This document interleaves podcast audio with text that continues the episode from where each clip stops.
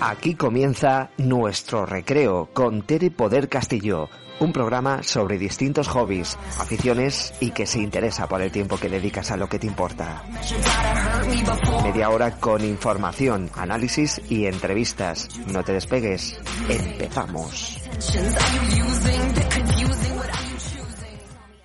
¿Cómo estáis mis queridos oyentes? Una semana más aquí en nuestro recreo, llena de nuevos temas como os prometí antes de mis vacaciones. Habrá algunas sorpresas, programas con entrevistas jugosas y en otros contaremos con colaboradores que nos acompañarán con grandes sagas de película, los clásicos Disney, Mundo Marvel y DC y peliculones de humor, miedo y comedia. Todo ello acompañado de buena música, porque nuestro recreo nos permite zambullirnos con todos esos temas, encontrando valiosos tesoros Sí, amigos, hoy nos vamos a bucear. El buceo, actividad subacuática con fines recreativos, investigativos o deportivos. Consiste en sumergir la totalidad del cuerpo, bien por buceo libre, nadando por debajo de la superficie, mientras se aguanta la respiración, teniendo que salir a flote con frecuencia para tomar el oxígeno, o bien con la ayuda de algún equipamiento para alcanzar grandes profundidades, observando las maravillas del fondo marino y a estas grandes criaturas mitológicas. El leviatán, una enorme ballena que devoraba buques, también se creía que era una serpiente que nadaba velozmente haciendo círculos creando peligrosos y enormes remolinos. La ballena Moby Dick, protagonista en la novela de Herman Melville, cuenta con la obsesiva persecución del capitán Ahab por una ballena blanca que le arrebató su pierna. Monstruo del lago Ness, conocido como Nessie, no se ha podido demostrar su verdadera existencia, similar a los extinguidos plesiosaurios. Se cree que está sumergido en las aguas dulces de Escocia desde hace más de 1500 años. El hipocampo, caballo marino con cola de pez, símbolo de Poseidón, ya que tiraba de su carroza. Rescataban a cualquier persona que caía al agua. Muchos son los autores griegos que le hacen referencia, como Homero en la Iliada, Apolonio de Rodas en los Argonautas, Virgilio, Eurípides y un largo etcétera. La hidra de Lerna, con forma de serpiente, varias cabezas y aliento venenoso. Tenía la virtud de regenerar sus cabezas si las perdía. Buscaba venganza a manos de Hércules, el cual acabó con ella. Umibozu, espíritu del folclore japonés que vive en el fondo del mar y hace zozobrar a cualquier buque cuyo capitán o tripulación hable con él. Esta leyenda está relacionada con la tradición japonesa, la cual dice que si las almas de personas que no tienen a nadie para cuidar sus tumbas se refugiarán en el mar. Y el famoso kraken es originario de la mitología escandinava pulpo gigante que emergía de las aguas para enfrentarse a marineros y embarcaciones, cefalópodo de enormes dimensiones, el cual originaba potentes remolinos, además de su capacidad de aferrarse al mayor buque de guerra y arrastrarlo hasta el fondo de los mares más profundos. Pero tranquilos, mis queridos oyentes, sabemos que murió en batalla justa por Davy John en Piratas del Caribe, segunda parte.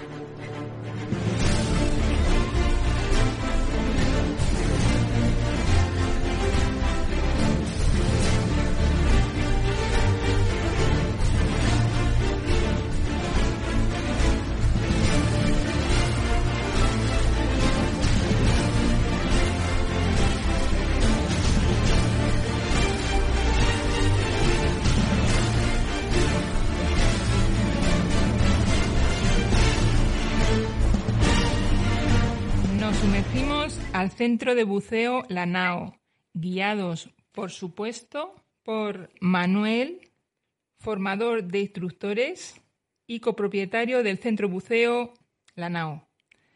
¿Cómo estás, Manuel? Hola, hola, ¿qué tal? Buenas tardes. ¿Todo bien? ¿Y vosotros? ¿Tú qué tal? Bien, aquí estamos, pasando lo que queda de verano. Estupendo. Personalmente, ¿por qué el buceo? ¿Por qué he elegido esta actividad, dices? Sí. Bueno, en realidad eh, esta actividad yo la he elegido y yo creo que la mayor parte de la gente lo hace por lo mismo, eh, digamos por dos cosas. Una primera es eh, el amor al mar y a las actividades en naturaleza. ¿Vale? Yo creo que esa, esa es una cosa que tiene que estar dentro de ti si quieres hacer esta actividad. Es necesario ¿vale? disfrutar del mar, de cómo, de, de la naturaleza en sí misma de la biología marina, todo eso. Y luego la segunda cosa que a mí me llevó a practicar el buceo es que cuando estás sumergido practicando la actividad es como si estuvieras en el espacio realmente. Eh, tienes una sensación de ingravidez eh, y es como si volaras. Entonces eso jamás lo puedes hacer en tierra, solo lo puedes hacer en el mar. O sea, esas dos cosas. Vale, perfecto. Eh, háblanos de qué nos ofrecéis en el centro. ¿Cursos, inmersiones, rutas, qué? Sí, en el centro de buceo realmente tenemos una oferta de servicios que se compone precisamente de las dos cosas que tú has dicho. Por una parte tenemos los cursos de buceo porque es una escuela, entonces los, clientes vienen a aprender a bucear eh, con los títulos de iniciación y luego si cuando ya tienen ese título eh, pueden hacer otros cursos para mejorar para progresar en la carrera, aprendiendo nuevas cosas. Por ejemplo, técnicas de rescate, buceo en barcos hundidos, buceo nocturno, buceo profundo, esas cosas. Y luego, la otra cosa que ofrecemos son salidas de buceo, excursiones de buceo para buceadores que ya están certificados, que ya son titulados. Esas dos cosas. ¿Algún resto arqueológico tenéis por ahí o, no? Sí, aquí en Javea en particular sí, porque la isla del Portichol y la zona del Portichol, que es una zona muy conocida con la cala de la barraca y todo esto que últimamente está muy de moda en las redes sociales y todo esto, esa zona es una es la, el punto del Mediterráneo que más restos arqueológicos tiene, lo cual es una cosa que se dice pronto, pero cuesta de asimilar. Eh, y esto es porque esta zona, al ser la configuración de la costa que tiene, es como un puerto natural. Entonces los barcos, sobre todo romanos, etruscos, fenicios, incluso bizantinos, venían aquí a fondear para luego desembarcar en el puerto de Denia. Entonces está lleno de, restos tanto de las mercancías que llevaban como las anclas, incluso hay restos de barcos hundidos. Sí.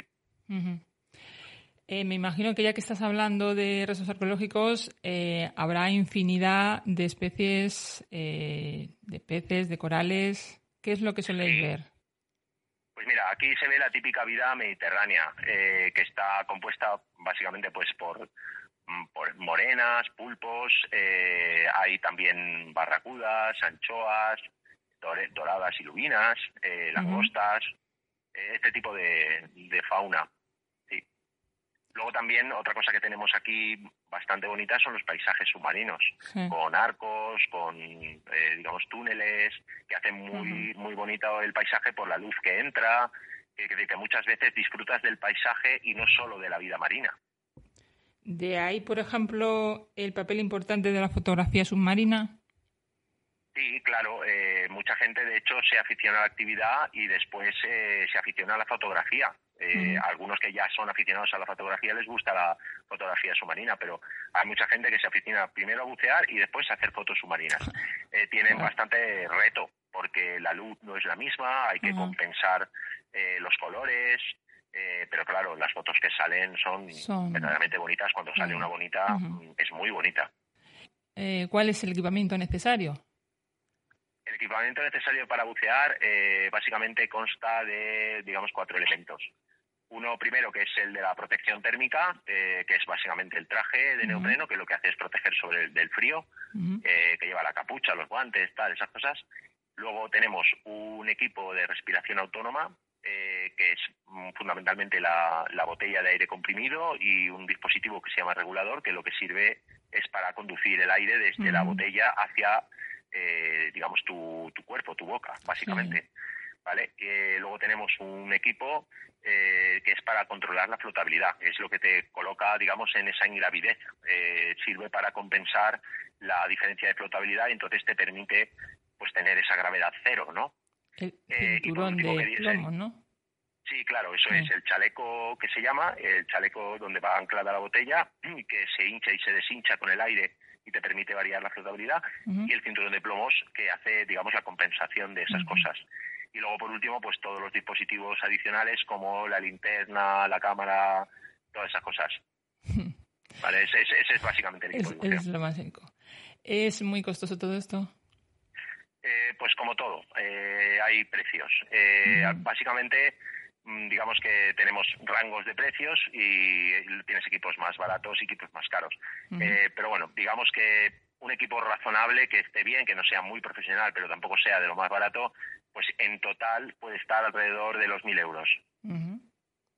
Pues todo el equipo completo. Claro, no, pues no, no es muy, muy caro. No es muy caro, no, es, más caro, el esquí, por ejemplo, ¿sabes? O incluso la escalada o el, ser más O el parapente o otras cosas. O el parapente, claro, exacto. Eh, los tiempos de inmersión hay que tenerlos en cuenta. Sí, exacto. Por eso hay algún dispositivo que, que, la gente suele utilizar y que, bueno, por cierto, antes no he mencionado, pues estaría en el último grupo, que es el ordenador de buceo, que básicamente sirve para mantener tu seguridad en cuanto a los tiempos y las profundidades, que son, digamos, los elementos que tienes que tener en cuenta cuando practicas esta actividad. Entonces, el ordenador te va dando indicaciones sobre qué puedes hacer y qué no, ¿vale? Entonces, estas cosas son un elemento fundamental para bucear. Claro, porque aunque sean muchas mm, pautas a seguir por, para el descenso correcto, ¿o esto se aprende enseguida? Se aprende enseguida. Realmente no son muchas cosas las que hay que tener en cuenta, son pocas. Y además esta actividad, bueno, la verdad es que hacen falta aprender algunas cosas, por eso es obligatorio tener un curso de buceo. Claro. ¿Vale? Que es como, vamos a decir así, sacarse el carnet de conducir. Eh, hace falta un seguro para practicar la actividad, que es un seguro barato. Es incluso más barato que el de montar a caballo, es la mitad de precio. Lo cual lleva asigna, ya te puede hacer una idea de que el riesgo de esta actividad es la mitad que el de montar a caballo. eh, entonces ese seguro solo te lo hacen cuando tienes una titulación, es decir, cuando has completado una formación mínima, que es el curso de buceo. Entonces ahí se te cuentan las cosas, no son muchas, son pocas, eh, el curso es divertido y luego, pues, eh, claro, eh, lo que sí que es importante es después practicar la actividad, porque tener el título solo es como aprender a conducir. Tú puedes tener el carnet, pero luego tienes que aprender a conducir realmente, ¿no? En la vida real. esta actividad es muy agradecida, es decir, con muy poquita práctica se progresa mucho. Entonces eso es lo que hace que la gente al final se aficione, que no necesitas echarle demasiadas horas a esto. Eh, ya que estamos hablando de, tiempos, ¿en cuánto tiempo más o menos eh, puedes manejarte? Aunque siempre tienes que ir acompañado, pero más o menos. Sí, eh, bueno, pues podrías manejarte, yo te diría que haciendo el curso, que el curso son cuatro inmersiones en las que van incluidas en el curso. Luego, digamos que en un total de 10 o 12 que tuvieras en total, es decir, seis o siete más, ocho más, aparte de las del curso, ya podríamos decir que eres un buceador mm, ciertamente autónomo. Claro, pero necesitarías más titulaciones para rescatar a otras personas. Claro, ya efectivamente. Luego ya si quieres progresar en la actividad y aprender cosas nuevas, pues sí, deberías de seguir cursos que los hay para tener más profundidad, para bucear por la noche, para técnicas de rescate, cosas de ese tipo que ya se aprenden en cursos, vamos a decir así, más avanzados. Más evolucionados, sí. Sí. Eh, ahora en verano me imagino que tendréis más afluencia o con el neopreno y las buenas condiciones de Javea estáis gran parte del año? Eh, no, la verdad es que pese a ser mediterráneo y no es lo mismo que el Cantábrico o el Atlántico, que digamos el mar no es tan amigable como lo es el Mediterráneo, a pesar de eso mm, nosotros tenemos cerrado desde diciembre hasta marzo, porque es el invierno y la gente no se anima a bucear. Y sin embargo, en cuanto sale el sol, la gente ya empieza a pensar en estas cosas. Entonces viene a bucear, por ejemplo, en Semana Santa, que ya tienes ahí el sol y no sé qué. El agua está fría, igualmente, pero como fuera hace sol, eh, pues la gente le apetece. Sin embargo, es cuando más fría está. Es decir, es mucho más mm, cómodo bucear en noviembre, que el agua está más caliente, que en el mes de abril. Claro, eso te iba a decir, porque he, visto por ahí que en las aguas frías mm, hay diferentes condiciones, ¿no? Eh, diferentes condiciones. Eh, Para bucear. Ah, bueno, claro, si tienes el agua está fría, eh, fría que puede ser, pues digamos por debajo de los 16 grados de temperatura, eh, ya mm, necesitas lo cómodo es tener un traje especial para ese para ese agua, porque si te pones un traje normal, aunque te protege, eh, a, la media hora estás ya tirando de frío y ya no estás disfrutando la actividad. Entonces mucha gente piensa qué necesidad tengo de esto, ¿no? Entonces para eso existen trajes especiales que son o bien más gruesos de neopreno o bien algunos que son incluso estancos, es decir, te lo pones el traje y no entra agua. Tu cuerpo no está en contacto con el agua más que en las manos y en la cara. Entonces esos trajes sí que sirven para bucear en invierno. Y lo que pasa es que son trajes caros, esos pueden valer igual 600 euros y solo se los compran aquellos que verdaderamente eh, quieren bucear en invierno, que no es la mayoría para nada. Entonces, por lo que me estás diciendo, no todas las zonas geográficamente eh, son iguales para bucearlas. No, no, no. Son ¿Tienes todas que iguales. conocerlas de antemano? conviene por lo menos con- conocer las condiciones básicas. Es decir, si vas a bucear al Cantábrico, pues ya sabes que el agua no va a estar mm, a mayor de 20 grados eh, prácticamente nunca, ni siquiera en invierno, en verano. Entonces ya sabes que ahí, si quieres bucear en el Cantábrico, vas a tener olas, vas a tener mala visibilidad, vas a tener agua fría. Eh, si vienes al Mediterráneo, pues es otra cosa. Agua caliente, ahora por ejemplo en verano la tenemos a 27 grados, que es una temperatura idéntica a la que tiene en el Caribe todo el año y esta temperatura dura hasta octubre. Entonces, a partir de julio hasta octubre, mm, el Mediterráneo es fantástico para bucear. Por ejemplo, la zona sur de España, eh, por ejemplo, Cádiz y toda esta parte de Sí, Almería, eh, claro, como junta el Atlántico y el Mediterráneo, pues el agua está fría. ¿sabes? También, porque entra agua fría del Atlántico. Claro. Entonces, bueno, la, la zona del Mediterráneo es probablemente la mejor en ese sentido. eh, por Sí. eso toda la costa de Levante y Cataluña y Baleares, claro. El, duda. cli- el clima, eh, hemos dicho antes parte de las estaciones, que la gente no se animaba, pero si está lloviendo o hay tormentas o algo de esto, eh, ¿influye al bucear o no? Influye, sí, influye porque la gente prefiere bucear con sol, no quiere bucear Sí. con lluvia. Pero realmente lo que nos influye es el Mm. viento.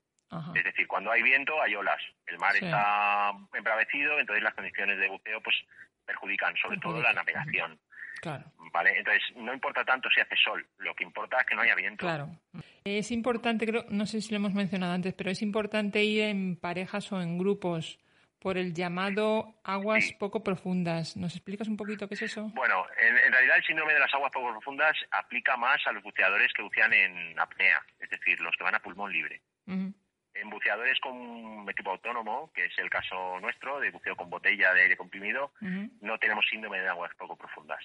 Entonces, eh, sin embargo, como tú bien apuntas, eh, es obligatorio por ley ir en pareja, no en grupo, Sí. en pareja. En pareja. Porque al llevar pareja, lo que sucede es que el equipo de buceo está replicado. Tú llevas tu aire y el de tu compañero. Entonces, cualquier cosa que te pudiera pasar, tienes alguien que te pueda asistir. Si vas solo, estás vendido. Entonces, en buceo recreativo mm, no se permite bucear solo. Para bucear solo, eh, en España la legislación implica eh, un equipo diferente. Eh, ¿Quién bucea solo? Pues buceadores que hacen buceo en cuevas y cosas de ese tipo, que ya no es buceo recreativo realmente. No. No, es profesional, pero no es el tipo de buceo, por ejemplo, que hacemos nosotros. Claro. Es un buceo más técnico. Entonces, eso requiere un equipo técnico, una formación específica, eh, tiene más componente de riesgo. Entonces, esta gente sí puede ir sola, pero claro, llevan un montón de medidas de seguridad. Todo está replicado. Por ejemplo, ordenadores llevan Claro. dos, no uno. Mm. ¿Sabes? Botellas llevan dos, no una. Claro. ¿Sabes? En buceo recreativo, esa duplicidad, esa, esa Sí. digamos, réplica, ese respaldo, va Ujú. en el equipo del compañero. Por eso es obligatorio bucear en pareja. Como me estamos hablando de ir en parejas y demás, eh, ¿tenéis señales para comunicaros? Sí, sí, sí, sí. Hay señales que se enseñan en el curso de buceo que son estándar. Es decir, esas señales están estandarizadas para garantizar la comunicación subacuática en la que no puedes hablar. Entonces, esas señales se utilizan para indicar cosas como si todo está bien, si hay algún problema, cuánto aire te queda, cuánto aire tengo, qué vamos a hacer, vamos a subir, vamos a bajar, todas esas cosas, ¿no? Están estandarizadas, sí. ¿Cómo fue tu primera inmersión? Eh, mi primera inmersión, me acuerdo perfectamente, hace unos cuantos años, eh, yo llevo buceando 30 años, Sí. Eh, entonces, pero aún así me acuerdo perfectamente de la primera inmersión. Entonces, en mi caso, eh, bueno, la verdad es que fue descubrir un mundo eh, que no, no me imaginaba que iba a ser así. Fui un poco por obligación, eh, porque me llevó quien ahora es mi, mi mujer, Sí, eh, me, me dijo, no, no, tienes que bucear porque ella ya lo hacía, sí, y, y nada, me metí en el agua y, y lo hice un poco por obligación, la verdad. Eh, sin embargo, mm, descubrí una, una verdadera pasión y a partir de ahí pues hice todos los cursos, me convertí en profesional, eh, bueno, hasta el punto de que me dedico a esto. Claro, que te dedicas a ello. Mm, Te- Sí, sí. Me has contestado ya a ello, pero te iba a decir si lo mismo que sentiste la primera vez lo sigues sintiendo cada vez que buceas. Sí, eh. Eso es una Mm. cosa que no se pierde nunca. Ujú. Es más, cuanto más lo practicas, más cómodo estás Ujú. eh, y más, más quieres seguir haciéndolo. Entonces, la verdad es que ahora, como me dedico profesionalmente, eh, Ujú. pues hay una pequeña diferencia entre dedicarte profesionalmente y hacerlo por placer, como todos los oficios, no solo este. Ujú. ¿sabes? Entonces tengo que responsabilidad con clientes, eh, tengo que llevarlos, eh, asegurarme de que todos lo hacen bien, que nadie le pasa nada, que garantizar la seguridad de todos y también su diversión. Lo cual es un poco difícil en este negocio porque tienes que garantizar la seguridad al tiempo que el cliente se divierte. Y muchas veces esas dos cosas eh, pues no son fáciles de compatibilizar, dependiendo también de la mentalidad del cliente, ¿no? Pero ahí, ahí estamos. ¿Personas que no lo puedan practicar? Pues mira, eh, esta actividad se practica desde los 10 años, que es la edad mínima, hasta los 70, que es la edad máxima, porque las compañías de seguros no aseguran a personas mayores de 70. Eh, pero bueno, tienes ahí un rango de 60 años para hacerlo. Eh, entonces, mm, en principio, cualquier persona es apta para esto hoy en día. No cuando yo empecé a bucear, porque los equipos no eran como son ahora y necesitabas una cierta forma física. Hoy en día, eh, los equipos están diseñados de tal manera que cualquiera, con independencia de su forma física, podría practicar la actividad. Entonces, solamente está contraindicado pues para personas que padecen alguna cuestión física que se lo impide, eh, de orden cardiorrespiratorio, asmáticos, este, mm, algunas lesiones específicas, pero vamos, que incluso personas discapacitadas pueden practicar la actividad. Nosotros aquí sí hemos tenido personas que están o bien parapléjicas eh, que lo hacen o personas que tienen alguna extremidad amputada eh, practican la actividad y además lo hacen de la misma manera que los demás porque precisamente la gravedad eh, no la tienen. Entonces es flotación entonces lo pueden hacer perfectamente y lo pasan vamos en grande. Genial. ¿por qué he leído por ahí que es frecuente tener ganas de orinar? ¿por qué es frecuente qué? tener ganas de orinar. Ah Esto se llama diuresis de la inmersión. Es un fenómeno fisiológico, sí, tiene nombre. Ya me eh, imagino. sí, tiene nombre y está estudiado. En realidad, eh, esto ocurre porque eh, cuando tú estás buceando, al no tener gravedad, la sangre pasa de, los de las extremidades y se concentra en la zona del abdomen. ¿vale? O sea, en el tronco, por así decirlo. Entonces, esto hace que aumente la presión arterial ahí y el cerebro lo interpreta como un incremento de la tensión, lo cual hace que los riñones se pongan a trabajar. Es un fenómeno, digamos, eh, específico de, esto. ¿Vale? También le sucede a los astronautas cuando están en ingravidez. Sí, ¿verdad? Sí, es lo mismo. ¿Alguna anécdota divertida que nos puedas contar? Anécdota divertida. Mm. Eh, bueno, sabría decirte ahora tengo muchas anécdotas, pero no sé si puedo seleccionar una. Eh, una que te acuerdes, no sé. Me ha pillado un poco. Te pillaba. sí, anécdota divertida. Por, contar alguna que. Pues no sabría decir. O algo extraño que hayáis visto, o algo que os hayan pedido, no lo sé. Algo, bueno, a ver, eh, cosas, bueno, extrañas. Eh, hay cosas sorprendentes que sí que puedes ver.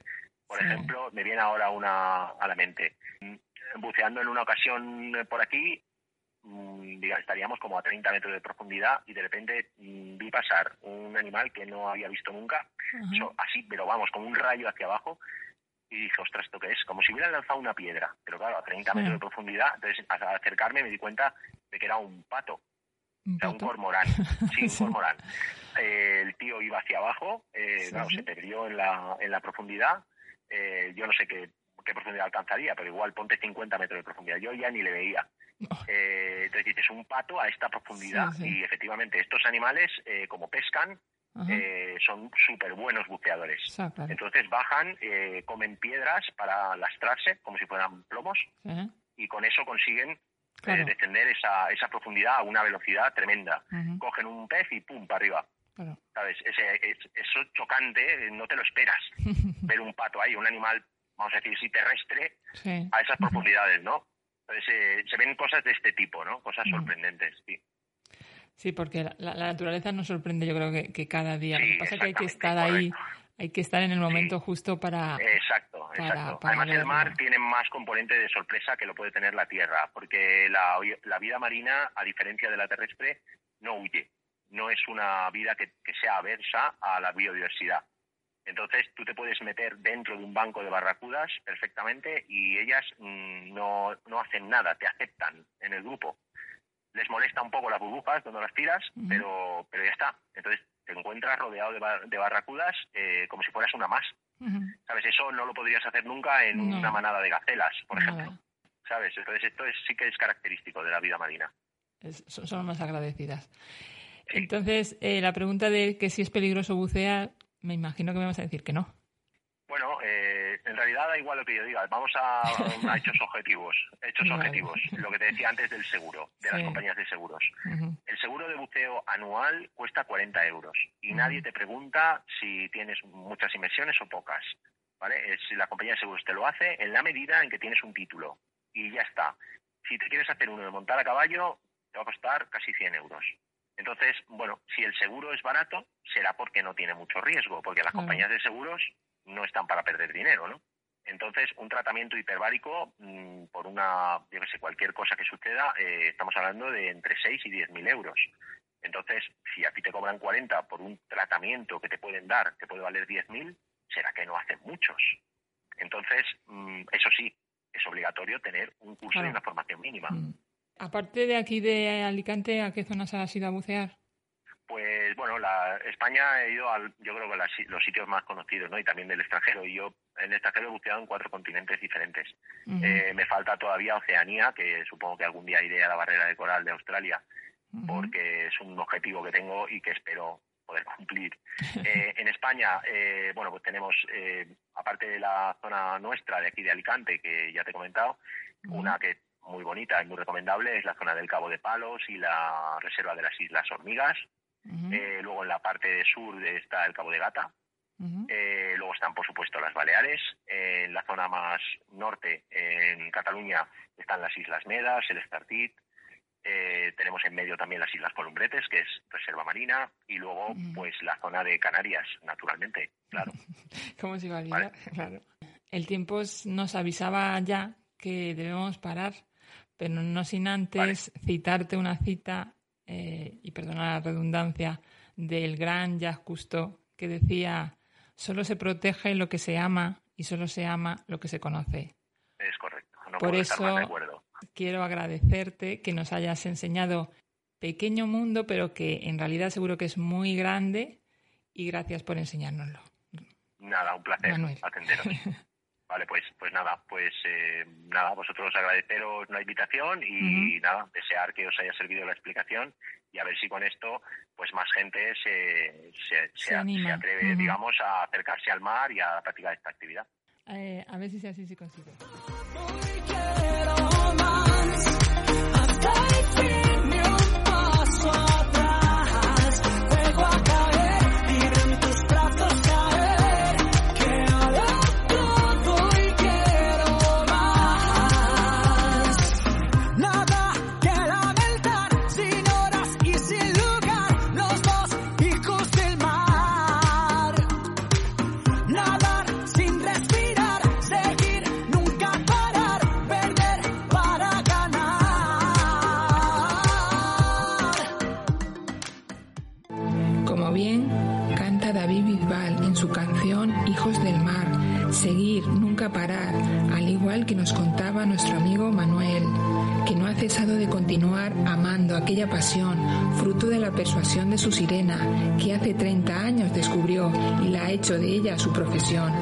Queriéndola disfrutar si cabe cada día más la actividad de bucear, porque cada día se siente más cómodo en ese inmenso mundo mágico y especial que es el fondo marino, que ama y donde puede acercarse a las barracudas como uno más, del cormorán que como una flecha tragan piedras para poder pescar.